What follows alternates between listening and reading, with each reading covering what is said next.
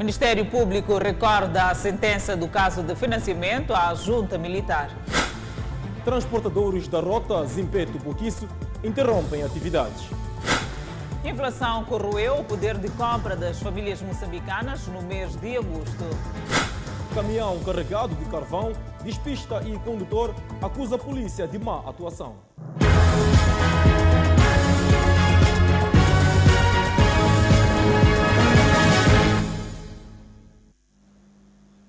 Boa noite, estamos em direto e seguramente em simultâneo com as redes sociais. E a Rádio Miramar, a Procuradoria Provincial de Sofala interpôs um recurso alegando seu descontentamento com a justiça aplicada aos réus acusados de conspiração contra a segurança do Estado. De recordar que o Tribunal de Dondo condenou Sandura Ambrosio e outros quatro réus a cinco anos de prisão convertida em multa. Na última terça-feira, o Tribunal Judicial do Distrito de Dondo, em Sofala, condenou o antigo deputado da Renamo, Sandura Ambrosio, e outros quatro réus a cinco anos de prisão, convertidos em multa por se ter provado a sua participação em ato preparatório para integrar a junta militar. Na mesma sentença, o tribunal deixou cair a acusação do Ministério Público que indiciava os réus de conspiração contra a segurança do Estado por não ter encontrado elementos que justificassem tal acusação. Nesta sexta-feira, a Procuradoria ao nível da província de Sofala fez saber que interpôs um recurso por não concordar com a justiça aplicada aos cinco réus. Estamos a dizer que o tribunal andou bem em termos de aplicar a pena de cinco anos de prisão. Entretanto, a substituição desta pena é que entendemos que não foi segundo a lei.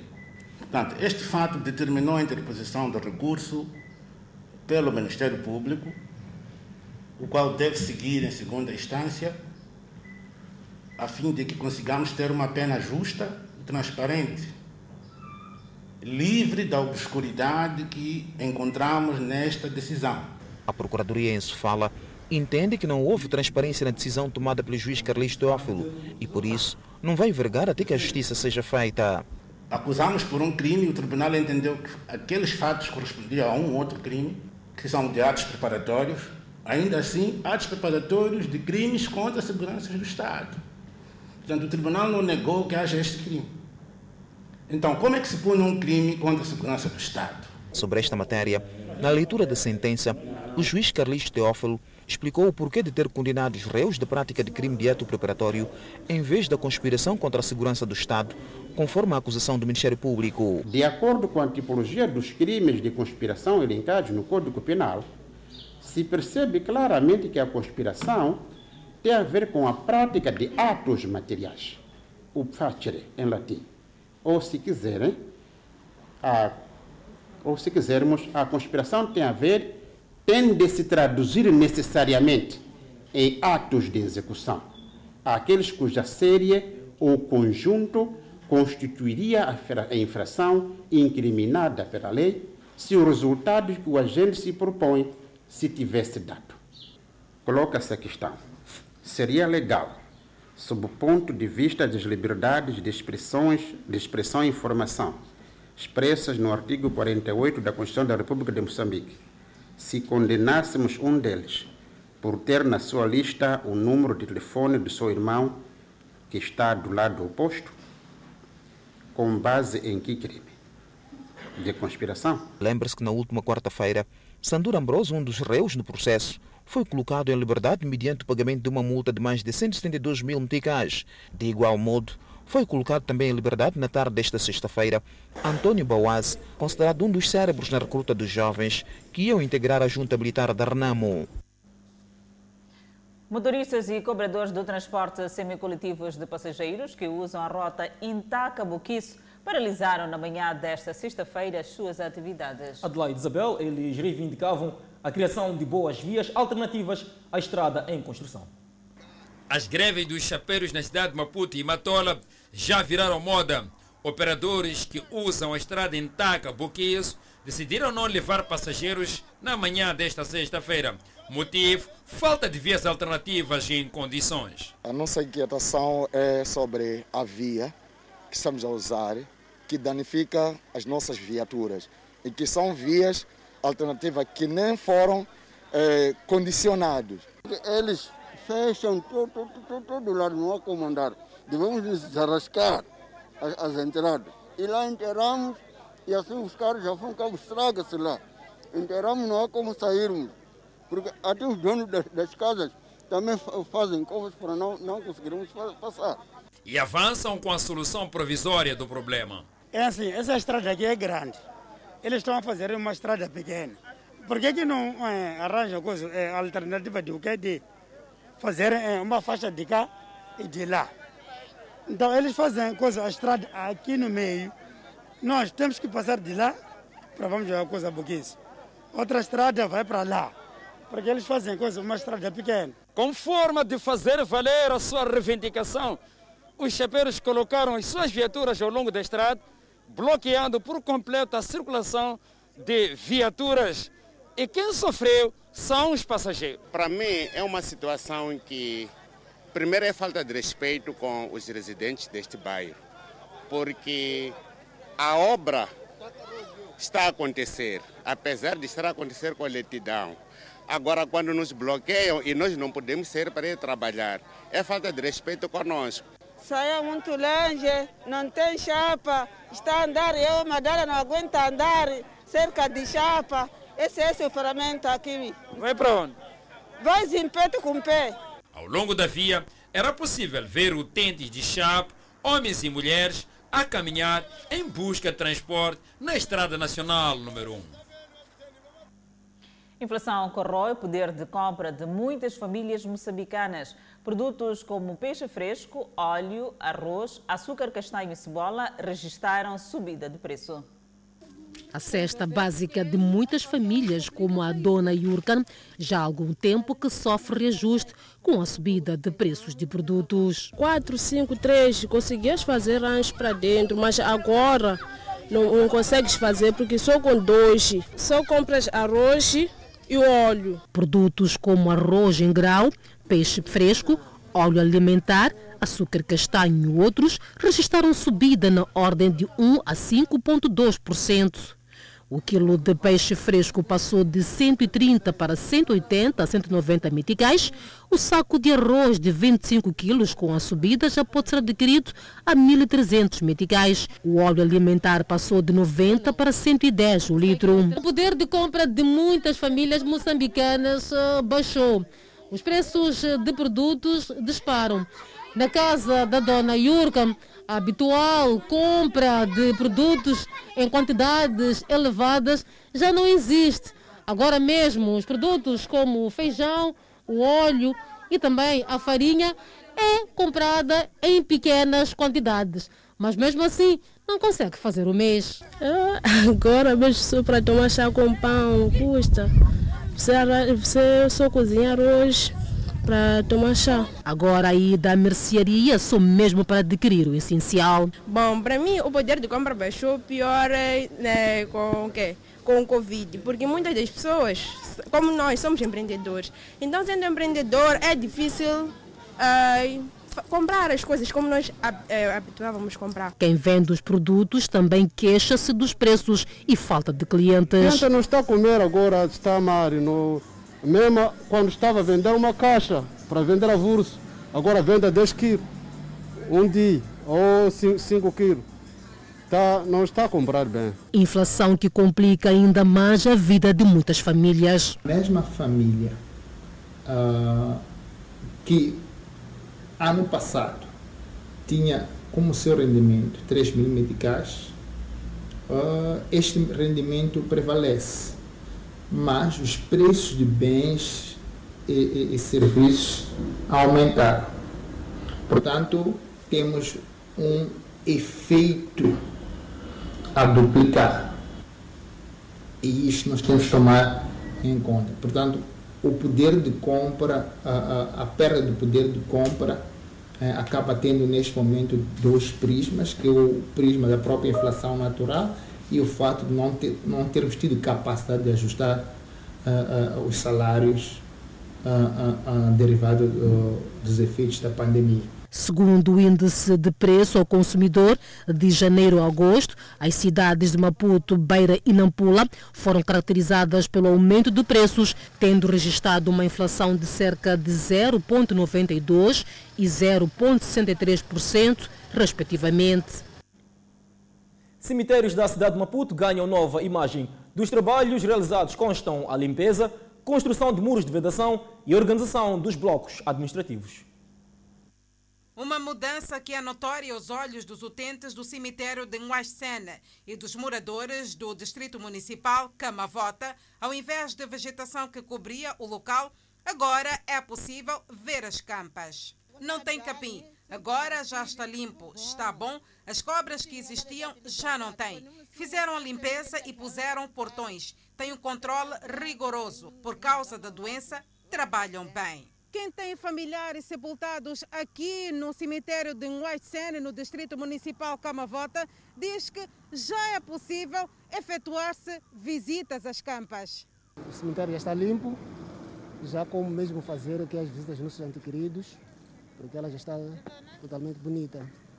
Sim, sim, sim. Dantes, qual era a dificuldade que tinha? A dificuldade era imensa, porque, porque ali estava cheio de capim, as árvores eram grandes, não tinha como mesmo chegarmos até às campas. Não é só o cemitério de Nguaicene que beneficiou de trabalhos de limpeza.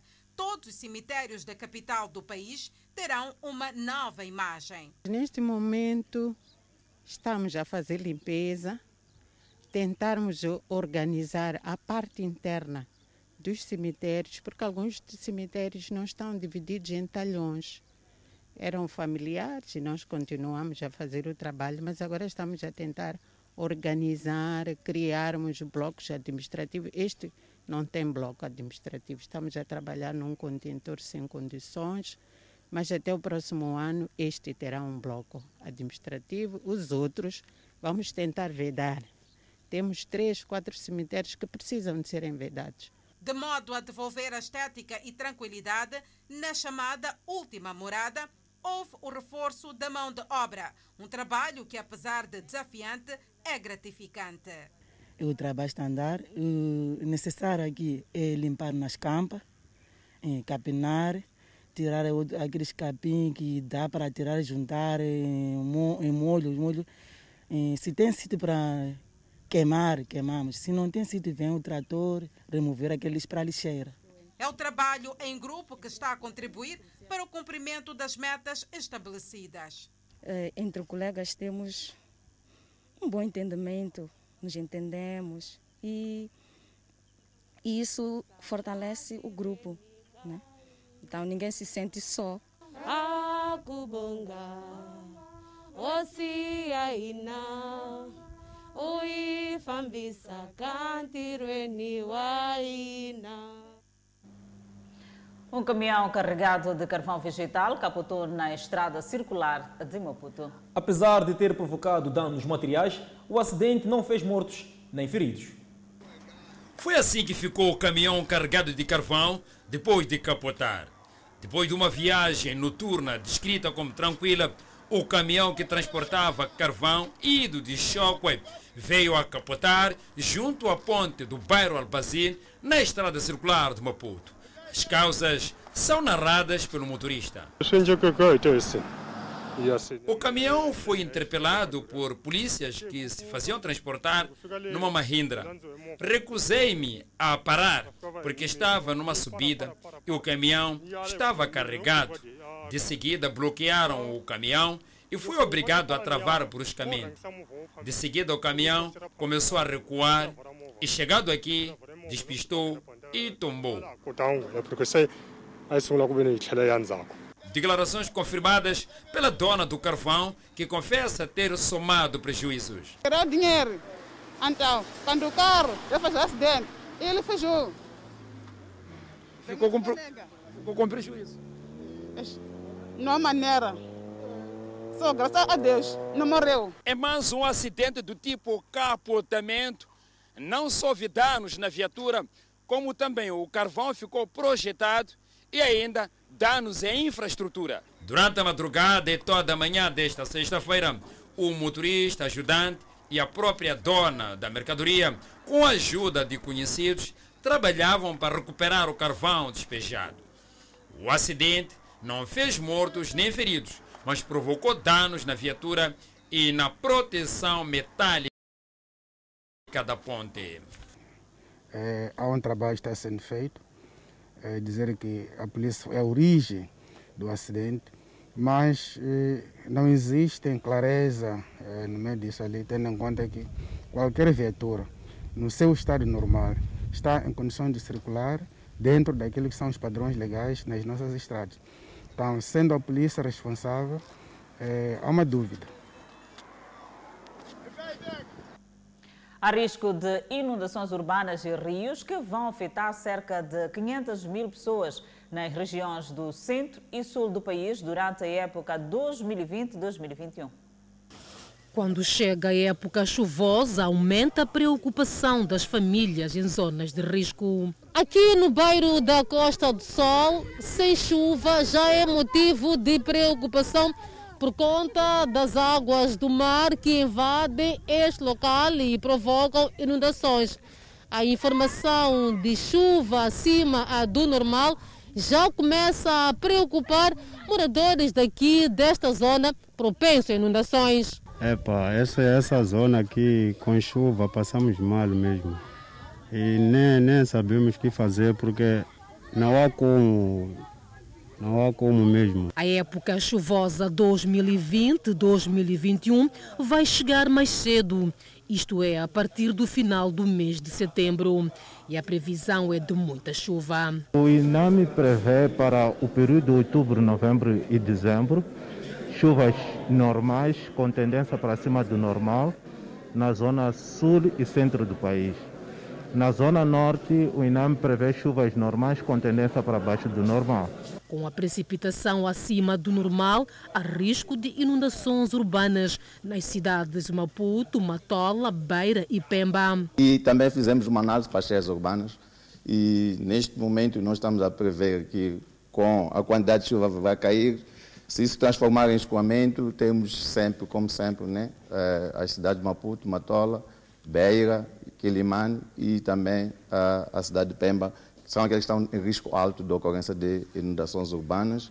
E já nós estimamos que tanto as cheias urbanas em Rio, cerca de 500 mil pessoas podem ficar afetadas neste período. Risco de inundações que também vai afetar algumas bacias na região sul e centro do país. Chuvas que poderão aumentar os casos de doenças como a malária e diarreia nas regiões centro, norte e sul do país. Então, o prognóstico que nós fizemos para o primeiro período, referente a outubro, novembro, dezembro de 2020, para a malária, é que nós teremos um risco alto de casos ao nível das províncias de Tete, Zambésia e Nampula, e para o período de janeiro, fevereiro, março de 2021, nós teremos, para além destas províncias que mencionei, da região centro e norte do país, Tete, Zambésia e Nampula, também teremos um alto risco de casos ao nível da província e da cidade de Maputo. A previsão climática para 2020 e 2021 foi lançada esta sexta-feira em Maputo. O Instituto Nacional de Gestão de Calamidade prepara o plano de contingência. O Instituto Comercial de Maputo, que até a data da retoma das aulas do ensino superior e técnico profissional não tinha reunido condições, finalmente reabriu e os estudantes estão em aulas. Foram duas as vezes que a equipe de averiguação não se convenceu com as condições que o Instituto Comercial de Maputo tinha criado para a retoma das aulas. É mesmo por isso que a retoma não aconteceu atempadamente. Com as condições já criadas, os estudantes voltam à carteira. Carlos Nhambi vê ameaçado o plano de conclusão atempada do curso. Eu contava terminar este ano, mas com a pandemia não foi possível mas regresso com muita satisfação. Condições criadas a transmitirem segurança aos estudantes é o caso da Cláudia Chaluco. O Instituto está em boas condições para receber os alunos. Estamos a ser tratados muito bem, somos desertados na porta do Instituto e está a ser muito bom. O reencontro entre professores e estudantes num contexto diferente é desafiante, mas necessário. Que as aulas estão a decorrer normalmente e em termos de redução do número dos estudantes, né, é, da forma como está organizado, muito mais melhor em relação, porque é, é mais fácil, não é? Eh, dos alunos e nós como professores dos alunos perceberem a matéria. A gestão do fluxo está em dois planos no Instituto Comercial de Maputo, sendo o primeiro no acesso ao recinto escolar. Já no interior, há três acessos para o edifício principal das salas de aulas com três pisos, dois acessos para estudantes e este é unicamente para professores. O aluno quando entrar, portanto, tem a desinfecção das mãos, tem, garante a medição da temperatura e depois tem que se dirigir diretamente à sala de aulas. E na sala de aulas, apenas o aluno tem que se dirigir diretamente para a, a, carteira onde ele senta e não pode mexer mais superfície, não pode pegar mais nada. Mesmo com a retoma das aulas, o parque de viaturas dos estudantes e funcionários estaria interdito se as condições de pulverização de veículos não tivessem sido acauteladas. Nós, no nosso parque automóvel, neste parque automóvel ou neste parque de estacionamento. Portanto, quando há, quando há entrada das viaturas, cada viatura tem que ser desinfetada. É uma retoma gradual em que a prioridade está para níveis terminais. O Serviço de Investigação Criminal de Sofala apreendeu no Porto da Beira 3 quilos de cocaína. A droga tinha sido escondida no sistema de ventilação de um contentor de medicamentos proveniente da vizinha África do Sul com destino ao porto de Mombasa, em Quênia. O navio em causa estava em trânsito e atracou no porto da cidade da Beira na última segunda-feira. Segundo o porta-voz do Cernic, o fato foi relatado pelo capitão do referido navio, que deparou com a referida droga quando tentava reparar a ventilação de um contentor contendo fármacos. O capitão do navio descobriu que essa ventilação não estava a funcionar conforme e para não danificar os fármacos, ele quis saber o que, é que de facto estava a passar, procurou os técnicos que pudessem a, a arranjar e não conseguindo foi espreitar e descobriu que existia lá essas três baras é, numa das ventoinhas. Em face desta situação, as autoridades reforçaram as medidas de controle no porto da cidade da Beira para aferir qualquer tipo de mercadoria em trânsito. Depois dos testes preliminares, as autoridades enviaram outras amostras para um laboratório regional Centro de Criminalística para aferir com exatidão a referida droga. Ninguém foi preso na, na, na em conexão com este caso, porque oh, achamos ainda prematuro. É um produto que saiu eh, de onde saiu, tinha o destino que não era o nosso país e eh, investigações desta natureza devem ser muito bem aturadas para se aferir como é que o produto chegou no local onde foi encontrado. A confirmar-se a referida droga, a mesma será destruída. O navio em alusão já deixou o porto da cidade da Beira e partiu com destino ao porto de Mombasa, no Quênia. O presidente da República, Felipe Jacinto Nunes, no uso das competências que lhe são conferidas pela linha C do artigo 161 da Constituição da República, nomeou através do despacho presidencial Belmiro José Malate para o cargo de embaixador extraordinário e plenipotenciário da República de Moçambique junto da República Democrática de Timor-Leste. O diplomata passa a exercer as novas funções com residência em Jakarta, onde igualmente ocupa o cargo de embaixador extraordinário e plenipotenciário de Moçambique na República da Indonésia. Continuamos a olhar a outras informações. Casos positivos da Covid-19 confirmados no Tribunal da cidade de Maputo ditaram o encerramento da instituição esta sexta-feira. Os funcionários foram de seguida evacuados para a desinfecção das instalações e os munícipes louvam a decisão. Várias instituições públicas e privadas têm, nos últimos tempos, tornado público o facto de alguns dos seus funcionários terem testado positivo ao novo coronavírus. O último caso, a nível da cidade de Maputo, é do Tribunal Judicial da cidade de Maputo, onde duas infecções já foram confirmadas.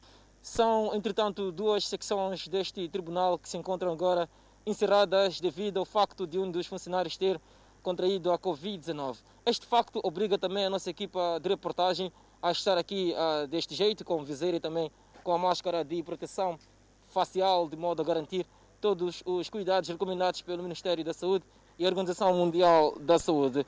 Também não nos foi permitido a entrada, obviamente, entretanto, alguns utentes foram orientados a usar o outro lado da Avenida 25 de Setembro de modo a conseguir alguma informação relativamente aos processos os quais vinham tratar neste referido tribunal.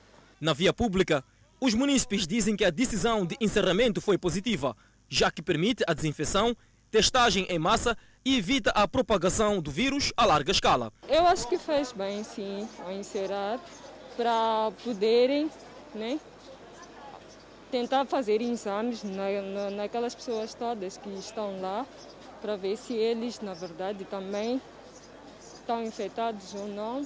E depois de algum tempo podem voltar a reabrir. Agora, quanto aos os munícipes, cidadãos que têm processos pendentes lá, como é que acha que deviam proceder?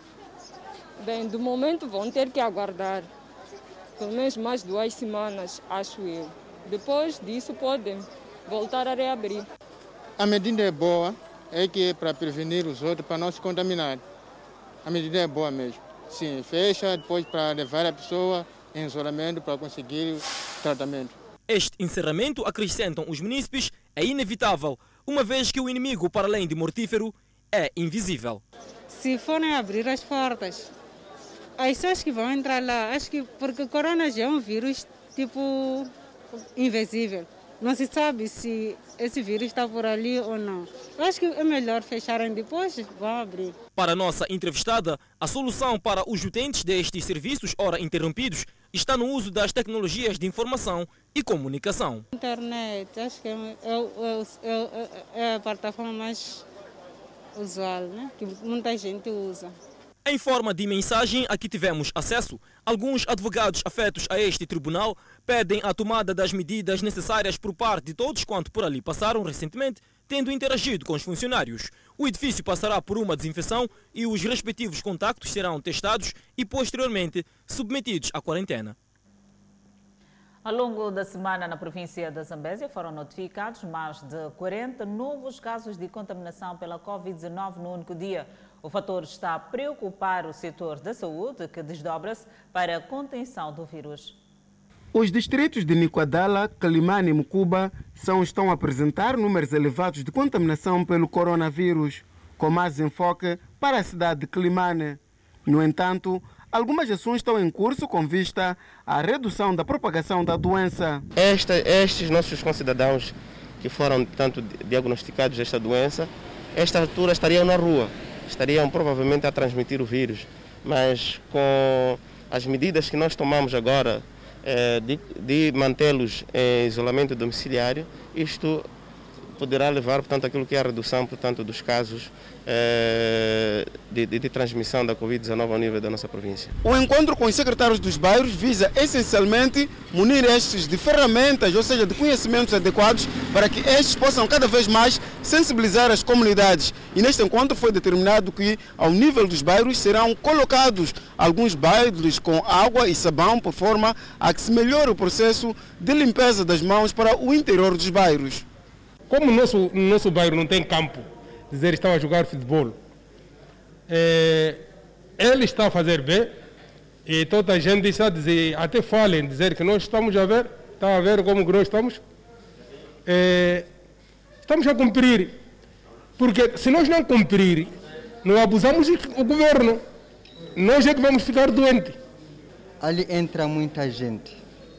Está aí a FAI, está lá ligerianos, estão lá outros, e além disso, estão lá militares, estou a ver dos militares.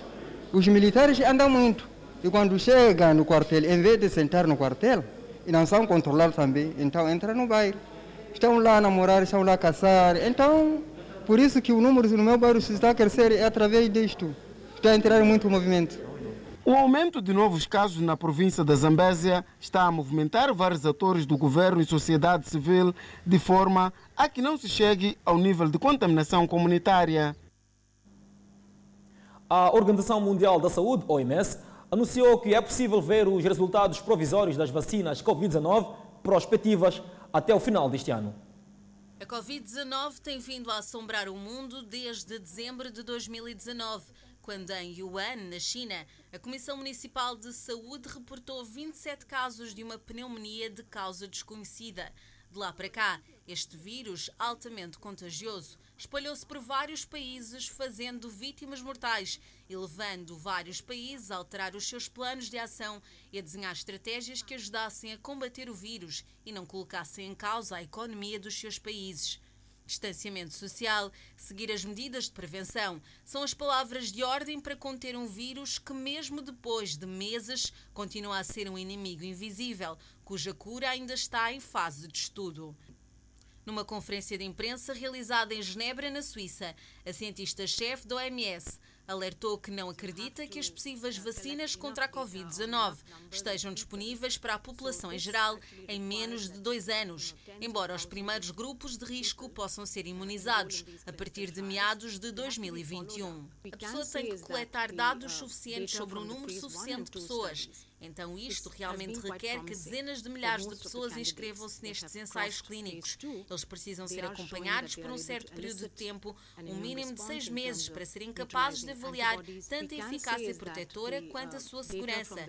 É possível que possamos começar a obter alguns resultados, pelo menos resultados provisórios até ao final do ano. O que podemos dizer é que os dados dos estudos de fase 1 e 2 têm sido bastante promissores. A Organização Mundial de Saúde considera positivo o facto de algumas vacinas estarem já na sua fase 3 de testes.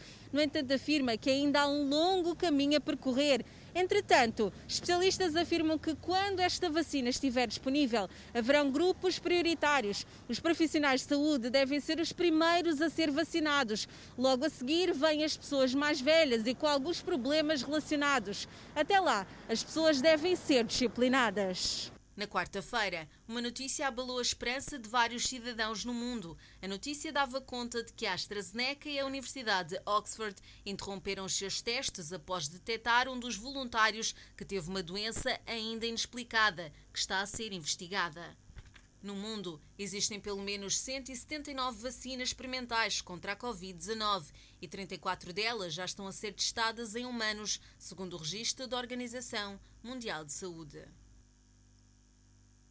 Seguimos com a evolução da Covid-19 no país. Moçambique registrou mais 42 pessoas recuperadas, das quais 21 seguem em acompanhamento clínico. Na segunda tabela, o número de casos da Covid-19. O país registrou cumulativamente 4.918 casos da Covid-19 e nas últimas 24 horas registrou mais 86 casos positivos. Entretanto, o país tem 31 mortos devido à Covid-19. 19. Continuamos a trazer a informação. Passam hoje 19 anos após ataques terroristas contra as Torres Gêmeas. O presidente dos Estados Unidos, Donald Trump, visitou o Memorial Nacional do Voo 93. Donald Trump chegou a bordo do helicóptero presidencial da Marine One antes de uma cerimônia no Memorial Nacional do Voo 93 que lembra as vítimas do voo 93 sequestrado e caiu num campo aberto a 11 de setembro de 2001, em Stoytown, Pensilvânia. Em Moçambique, muitos foram os que acompanharam a triste notícia que chegava dos Estados Unidos da América no ano de 2001. É o caso de Domingos Manuel, que ouviu rumores no autocarro a caminho de casa. Bom, eu estava de serviço, primeiro ouvi um carro. Então, depois, quando cheguei em casa, quando abri a televisão, é quando recebi a notícia. Pronto, foi terrível porque pronto, ninguém imaginava naquele preciso momento que um cidadão ou alguém podia atrever a atacar os Estados Unidos. Já Leonor acompanhou desde os primeiros momentos e ficou chocada com as imagens que chegavam através da televisão. Na altura eu estava em casa, sim, acho que já passam por aí 19 anos ou 20 por aí. Estava em casa, sim, acompanhei pela televisão. Comentários logo a seguir foram de maior tristeza. Os atentados terroristas de 11 de setembro de 2001 foram uma série de ataques suicidas contra os Estados Unidos coordenados por Al-Qaeda. 19 terroristas sequestraram quatro aviões comerciais de passageiros. Os sequestradores colidiram intencionalmente dois dos aviões contra as torres gêmeas do complexo empresarial da World Trade Center, na cidade de Nova York, matando todos a bordo e muitas pessoas que trabalhavam nos edifícios. Naquela manhã, o voo 11 da American Airlines se chocou contra a torre norte da World Trade Center às 8 horas e 46 minutos e às 9 horas e 3 minutos, o voo 175 da United Airlines atingiu a torre sul. Por outro lado, o voo 77 da American Airlines atingiu o Pentágono. Às 9h37, e a Torre Sul desabou às 9 horas e 59 minutos. A comemoração do 19 aniversário dos ataques esta sexta-feira aconteceu com bandeira dos Estados Unidos hasteada no Pentágono. Outra bandeira foi hasteada meio mastro sobre a Casa Branca. Agente da polícia espancado até a morte em Manica. E em Chimoio foi lançado o projeto de código postal. Para ver ouvir já a seguir ao intervalo. Um agente da polícia foi espancado por populares até perder a vida. Segundo conta a população, um membro da corporação pretendia roubar motorizada de um taxista. Trata-se de um agente da polícia que teria decidido roubar uma motorizada de um taxista que opera na cidade de Chimoio.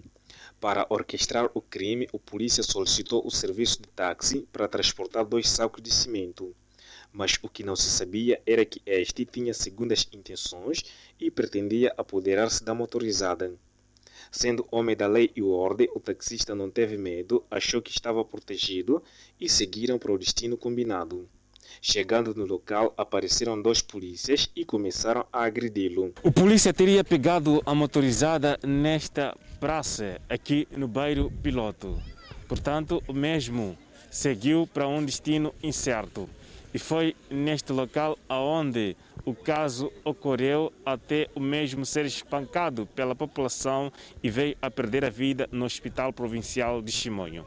Diz que o policial pegou o pescoço do taxista e na guerra deixar cair para quê? Por para trás da moto. Então, daí quando deixa cair conseguiram sobressaíram mais dois homens, em que os dois aí lutaram com o senhor e conseguiram levar a moto, os dois saíram. Então, o que levou a moto, que diz que é polícia, é que ficou no local, lutaram e acabou sofrendo ferimentos, em que sofreu também a cabeça. O dono da moto chegou de pedir socorro, a população vieram, a bater, até morrer. Os seus dois colegas, por sinal polícias, tiveram que empreender fuga, temendo a fúria dos populares. Esse é um comportamento estranho, dizer que nós temos a polícia como segurança. A cidade de Chimoio tem sido palco de roubo e furto de motorizadas, sendo que essa reação dos populares e taxistas de moto foi imprevisível. A gente passa mal sempre aqui, e não há justiça.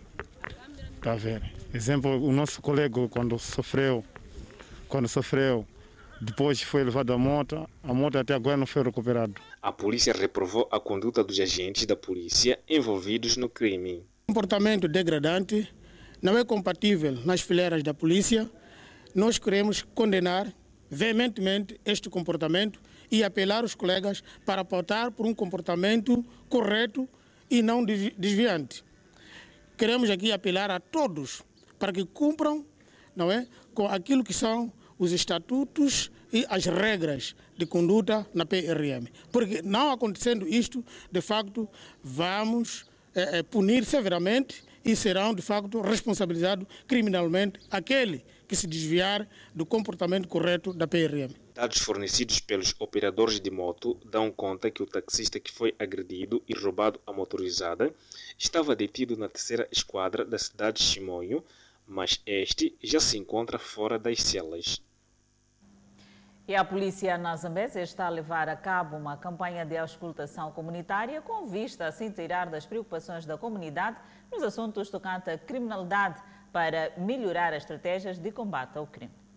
Melhorar a comunicação com as comunidades através de proximidades para criar novas linhas estratégicas tem sido o principal foco para o combate ao crime nas comunidades.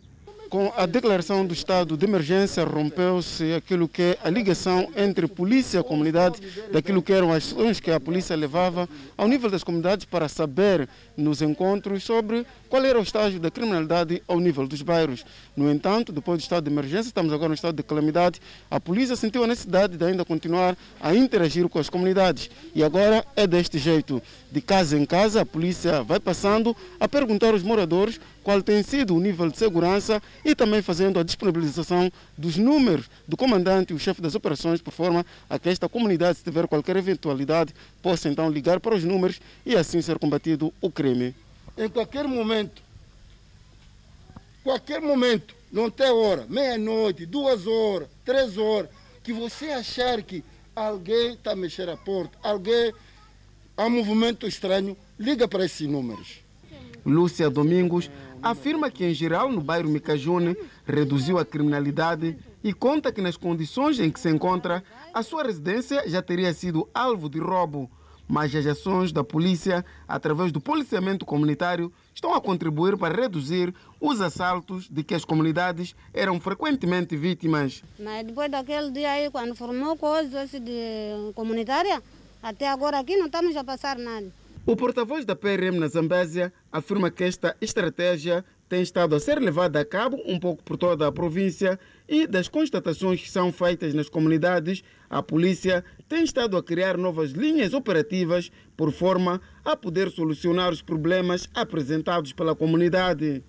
E também constatamos que há indivíduos uh, que criam uh, quadrilhas para realizar também furtos. E também outra constatação que nós tivemos é de que há residências que funcionam como bares. Portanto, há indivíduos que vão à distribuidora de bebidas, realizam a compra dessa bebida e procedem à venda em suas residências. Portanto, estes jovens acabam se acumulando em uma residência e realizam o consumo de bebida alcoólica e depois dali tendem a realmente uh, praticar atos criminosos. Esta ação que a polícia tem estado a levar a cabo enquadra-se no cumprimento das medidas de prevenção e não propagação da pandemia que não permitem o aglomerado de cidadãos, como era anteriormente feito nas consultas comunitárias. Foi lançado em Chimoio, província de Manica, o projeto de implementação do Código de Endereçamento Postal e de Endereçamento do município desta cidade. O governo, através do decreto 28/2019, 12 de abril, aprovou o Código de Endereçamento Postal, o primeiro no país, no sentido de assegurar o funcionamento de serviços inerentes aos domínios setoriais, assento no sistema operacional de localização e de codificação de endereçamento postal e territorial. O projeto de implementação do Código de Endereçamento Postal foi lançado no município de Chimoio. Na cerimônia, o secretário do Estado Emanica Edson Macuacua disse que o novo código é instrumento eficaz de gestão do território. O novo código de endereçamento postal, que se implementa no quadro da materialização do programa do governo, é um instrumento do cidadão, é um instrumento do Estado, é um instrumento do setor privado é um instrumento local e também é um instrumento global. A atividade vai consistir na identificação numérica das unidades territoriais para melhorar os serviços de correios, facilitar o desenvolvimento do comércio eletrônico, estabelecer zonas dotadas de informação econômica e social, entre outros benefícios. Iniciamos, portanto, a implementação de parcerias, neste caso com o Ministério do Transportes, através do Instituto Nacional de Comunicações, o projeto de endereçamento e do código de endereçamento postal da cidade de Chimoio. É importante referir, entre parênteses, que o endereçamento já foi há uma vintena de anos realizado, portanto, no nosso país, nas cidades da Beira, Pemba, Nampula, Climane e Matola, é? mas que constitui o endereçamento da primeira geração. Estamos agora a implementar o endereçamento da segunda geração. O Código de Endereçamento Postal vai trazer mais facilidades na movimentação de pessoas e bens, como também melhorar a qualidade de vida dos cidadãos e promovendo o desenvolvimento da economia do país. Com o passar do tempo, os centros urbanos a nível do país têm conhecido um notável crescimento, tanto em termos de número de população, como em termos de infraestruturas por estarem a receber muita população resultante do êxodo rural. Este crescimento exige a presença de um conjunto de equipamentos, infraestruturas e serviços cujo funcionamento requer, por sua vez, a existência de um sistema de endereçamento postal que facilite e agilize a distribuição de bens e serviços de forma célere e que seja de fácil utilização. Para Arcanjo, o projeto é bem-vindo, pois irá ajudar na identificação do endereço das instituições e residências. O mesmo conta que a primeira vez que escalou a cidade de Chimoio teve dificuldades para chegar à sua faculdade. A cidade de Chimoio é o segundo município a ser abrangido pelo processo de endereçamento territorial e postal, estando previsto outros locais do país até finais do presente quinquênio. A fase piloto do processo aconteceu no ano passado, na Vila da Manhissa, na província de Maputo. O Fundo de Fomento de Habitação está a construir 100 casas para jovens na província de Cabo Delgado. A iniciativa faz parte do programa Habita Moçambique e prevê construir, a título de crédito, habitações do tipo zero para jovens funcionários. O acesso à habitação constitui um dos maiores desafios para os jovens de Moçambique. Para ajudar a ultrapassar este desafio, o governo, através do programa Habita Moçambique, lançou no país um projeto que visa a edificação de 1.600 casas para esta camada social a título de crédito. A iniciativa é tutelada pelo Fundo de Fomento de Habitação. Esta quinta-feira, a cidade de Pemba acolheu o lançamento da primeira pedra para a construção de 100 residências, de um total de 150 destinadas à província de Cabo Delgado. Temos já o empreiteiro contratado, temos o empreiteiro já instalado aqui ao nível da, da, dessa área, os estaleiros. Portanto, é o início oficial da construção das 100 casas ao nível da província uh, de Cabo Delgado. Os distritos de Pemba, Montepuez e Mecuf são os que nesta fase irão beneficiar-se da iniciativa. O tipo de habitação a ser erguido no âmbito do projeto foi desenhado tendo em conta as duas realidades, a urbana e rural. Esta casa rural, na sua fase terminal, ela vai ter uma evolui até tipo 3. Então tem a sala comum, tem um quarto 1, quarto 2, quarto 3. As casas ensinam-se a jovens no início da carreira, portanto a funcionários, bem como por meio de transferência bancária permanente. Desta forma, o governo de Moçambique dá sinal inequívoco de estimular o surgimento de novos polos urbanos, como podem ver nesta região, por exemplo. Através desse projeto, nós vamos assistir ao surgimento de uma pequena nova, uma nova pequena cidade anexa à cidade de Pemba. Arturo Geraldo é um dos primeiros beneficiários do programa Habita Moçambique na província de Cabo Delgado. Com o terreno já parcelado, aguarda apenas o roncar das máquinas que lhe permitirão obter casa própria. Quero agradecer este projeto de Fundo de Fomento e de Habitação por nos conceder a oportunidade de torno real o sonho de ter habitação própria. A amortização do crédito está fixada em 667.766 meticais e 4 centavos a ser liquidado num prazo de 240 meses. E não perca, no próximo bloco, a Comissão Permanente da Assembleia da República está preocupada com a gestão do tempo. A Cernap recaptura foragido suspeito de assassinar o procurador Marcelino Vilanculos. São notícias a acompanhar logo após o intervalo. Até já. De volta à informação, a Comissão Permanente da Assembleia da República está preocupada com a gestão do tempo das sessões plenárias e busca forma de racionalizá-lo. Desta feita, foi criada uma comissão de grupo para buscar formas de resolver a situação. As sessões plenárias da Assembleia da República acontecem das 8h30 às 13 horas, tempo que precisa ser racionalizado para permitir melhor fluxo de ideias na intervenção dos deputados. Entende-se que a apresentação dos pareceres das comissões de trabalho consome mais tempo do que devia. O que nos preocupa é a disponibilização por todas as bancadas daquele tempo que há para fazer melhor uso. Por quê? Porque se uma comissão leva uma hora de tempo para apresentar um parecer, não é? Então resta pouco tempo para debate. A divisão proporcional do tempo de intervenção em função das bancadas parlamentares não faz parte das preocupações dos membros da comissão em reunião nesta sala. Isso é uma questão regimental e é uma questão da Constituição. É, a, a nossa, a, o nosso sistema de governação dita que é preciso uh, respeitar a representação proporcional. Os antigos deputados Abdul Karimo e Raul Domingos defendem objetividade nos debates no Parlamento. Ninguém tem prazer hoje de assistir aquele formalismo da Assembleia da República. Palavra antes da ordem do dia, meia hora de tempo, uma hora de tempo. Pareceres da Comissão, uma hora de tempo. Onde é que está o debate? Onde é que está o debate político? É importante que o regimento da Assembleia coloque estas balizas, o, esses prazos.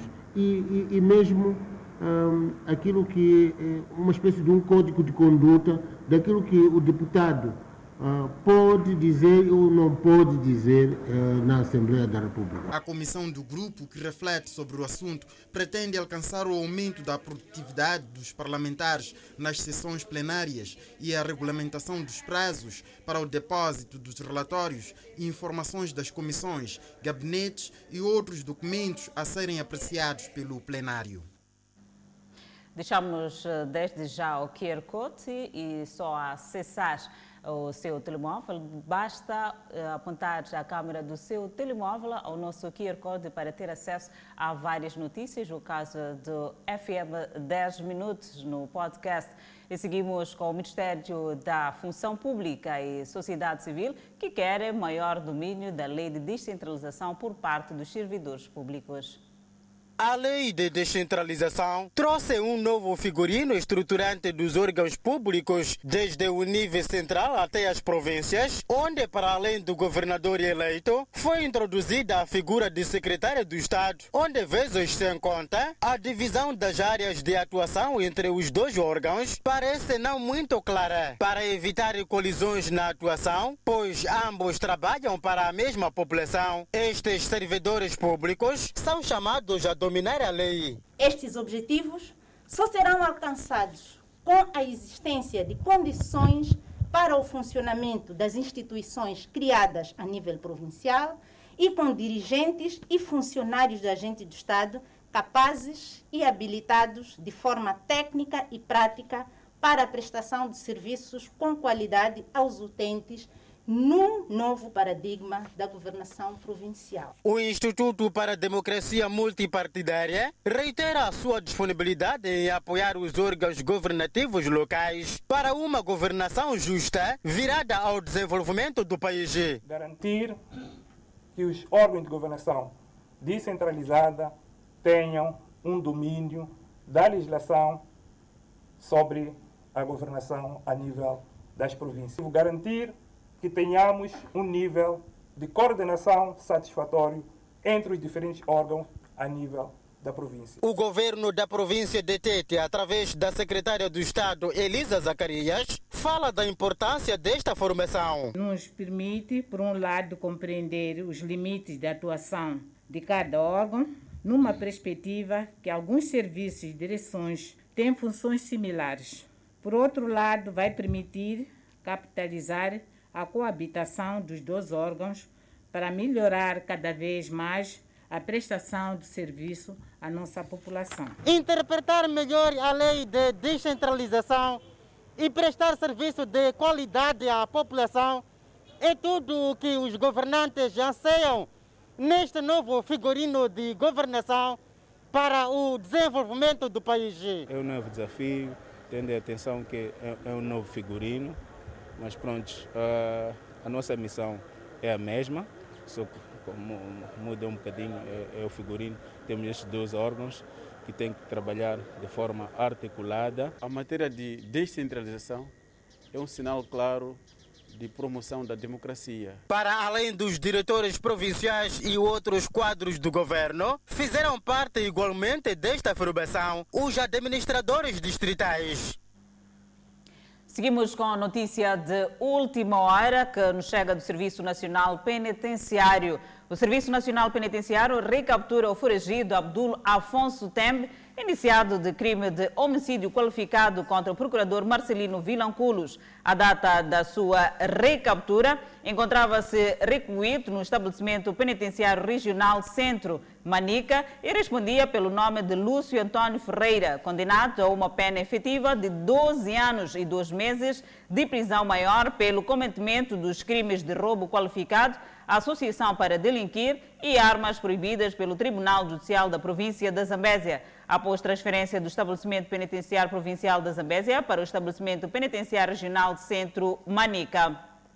De referir que desde a data da sua fuga até o momento, o CERNAP, em coordenação com os dois órgãos de administração de justiça, vinham desenvolvendo ações de busca e recaptura do foragido, que culminou até agora com a confirmação de que o réu Lúcio Antônio Ferreira é o mesmo que responde pelo nome Abdul Afonso Tembe. E o crime não compensa. A Associação dos Direitos Humanos mostra-se preocupada com a constante violação dos direitos humanos dos cidadãos que se verifica ao nível dos municípios, que pode estar relacionada com a falta de informação por parte dos membros dos conselhos autárquicos. Como forma de dotá-los de conhecimentos, os representantes dos municípios na autarquia de Climane recebem várias ferramentas visando guiar os membros da Assembleia para o respeito dos direitos humanos. Os representantes das bancadas da Assembleia Municipal do Conselho Autárquico de Climane acreditam que mais do que receber ferramentas, é necessário a implementação de meios de verificação quando em face de uma violação dos direitos, por forma a garantir que os cidadãos possam ter os membros das assembleias como aliado no assunto. Como fiscais também damos acesso aos instrumentos dos nossos municípios. Depois dessa formação, nós também procuramos transmitir à comunidade aquilo que são os seus direitos, que tem a ver com o direito à informação, à participação política, porque não há uma boa governação sem a participação na integridade dos próprios municípios. Nós estamos em contactos permanentes com as nossas comunidades, ao nível dos bairros da autarquia da cidade de Quilimane. É dali onde nós trocamos informações com os, muni os munícipes, informações essas que estão ligadas à própria vida dos munícipes. O acesso à água, educação, saúde, entre outros, devem estar nos planos de ação das autarquias no país, tendo em conta que estes fazem parte daquilo que são os preconceitos ligados aos direitos humanos. Os municípios devem, em cada um dos seus aspectos, desenvolvimento autárquico, ver os direitos humanos como um fator primordial para catapultar o desenvolvimento do município, mas também do capital humano. O presidente da Associação dos Direitos Humanos entende que os municípios têm estado nos últimos anos a criar situações de total desrespeito à ratificação que o país assumiu sobre os direitos humanos. O país já aderiu e já ratificou os tratados internacionais relativos aos direitos humanos. Temos um sistema nacional de direitos humanos que realmente é, é, tem as suas dificuldades e o que nos resta a nós é trabalhar no sentido de fortificar e integrar cada vez mais a componente dos direitos humanos na componente da prestação de serviços públicos. Nesta capacitação que decorre em Climane, não só envolve os membros da Assembleia Municipal, mas também membros de vários segmentos sociais. Fogo devasta residências ao redor do porto de Beirute. E chuva torrencial causa devastação no Sudão. Atualidade internacional, nós voltamos em instantes. Vamos fora de portas para ver atualidade internacional. O Japão e a Grã-Bretanha chegaram a um acordo comercial sobre as relações externas do Japão Esperamos que promova ainda mais o comércio e os investimentos entre o Japão e o Reino Unido, disse o ministro das Relações Exteriores do Japão, Toshimitsu Mutens, aos jornalistas após uma videoconferência com a secretária de Estado do Comércio Internacional da Grã-Bretanha, Lisa Truss. Mutens disse ainda que o objetivo é que o negócio entre em vigor em janeiro. A Grã-Bretanha saudou o acordo do seu primeiro acordo comercial pós-Brexit como um momento histórico, da mesma forma que está a lutar para fechar um acordo com seus parceiros comerciais mais próximos da União Europeia. A Grã-Bretanha disse que o acordo, que foi acordado em princípio, significa que 99% das suas exportações para o Japão serão isentas de tarifas.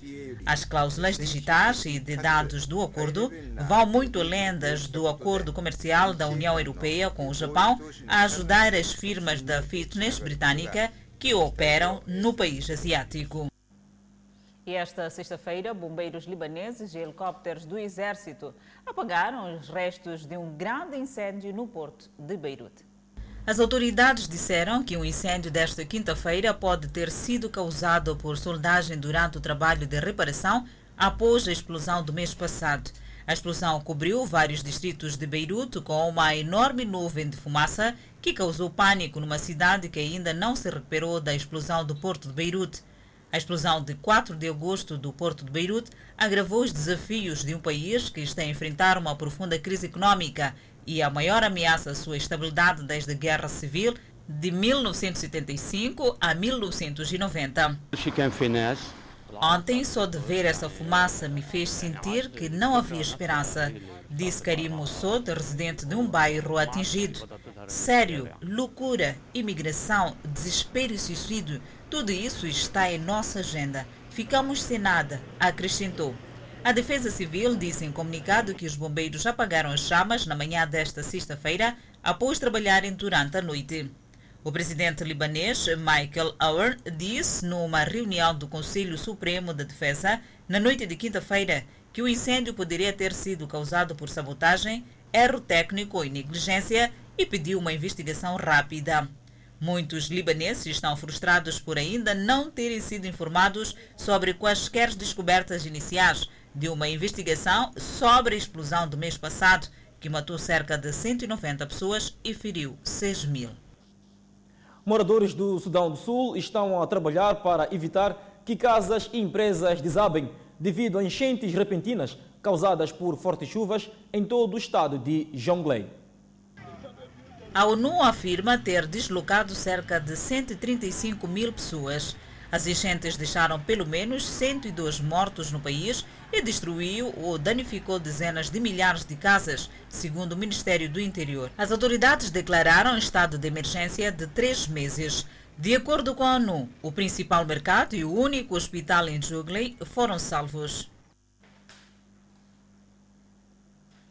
Incêndios violentos deixaram um rastro de destruição ao longo da Estrada 99, também conhecida como Rodovia do Pacífico, no Oregon.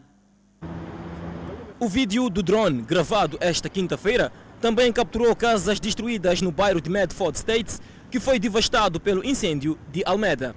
Oregon suportou o peso de quase 100 grandes incêndios florestais ocorridos no oeste dos Estados Unidos nesta semana. Cerca de 3 mil bombeiros lutam contra quase três dezenas de incêndios em Oregon. Os bombeiros dizem que é necessário o dobro de pessoal para controlar os fogos. A polícia abriu uma investigação de incêndio criminoso em pelo menos um incêndio no Oregon, o fogo Almeda, que começou em Ashland, perto da fronteira com Califórnia, e incinerou centenas de casas e comunidades adjacentes ao longo de Bear Creek. Convidamos a um breve intervalo, mas antes a previsão para as próximas 24 horas.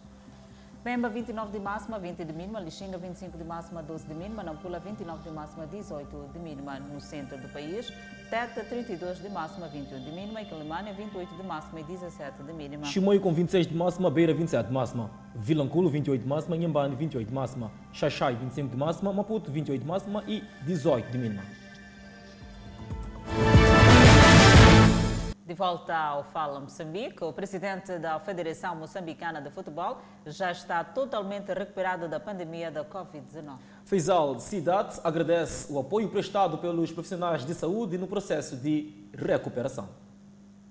No dia 3 do presente mês de setembro, o líder na gestão do organismo máximo que gera o futebol a nível nacional anunciava estar no grupo dos infectados pela pandemia da Covid-19 no país. Nesta sexta-feira, passados oito dias, Feizal Sidat revela que já está recuperado da pandemia viral depois de ter cumprido com as orientações médicas durante o período em que esteve internado. Encontro-me neste momento já recomposto após ter atravessado momentos difíceis no combate à doença do Covid-19, que é uma realidade no país e no mundo inteiro recebi várias mensagens de encorajamento, conforto e força de várias partes do mundo, desde cidadãos anônimos, desportistas, políticos, religiosos, familiares e amigos, e tenho a certeza que foram estas preces e com a ajuda de Deus que hoje já estou recuperado e junto à minha família. Feisal Cidade agradece o apoio prestado pelos profissionais de saúde durante o processo de tratamento da Covid-19. Quero, em nome da minha família, agradecer a todos vós pela solidariedade demonstrada. Uma palavra de apreço muito especial aos profissionais de saúde pela dedicação e atenção que me disponibilizaram logo no tratamento. O presidente do organismo máximo que gera o futebol no país apela aos moçambicanos a seguirem e respeitarem as medidas recomendadas pelas autoridades sanitárias para a prevenção da pandemia viral. Lionel Messi participou de um treino com seus companheiros antes de um amistoso.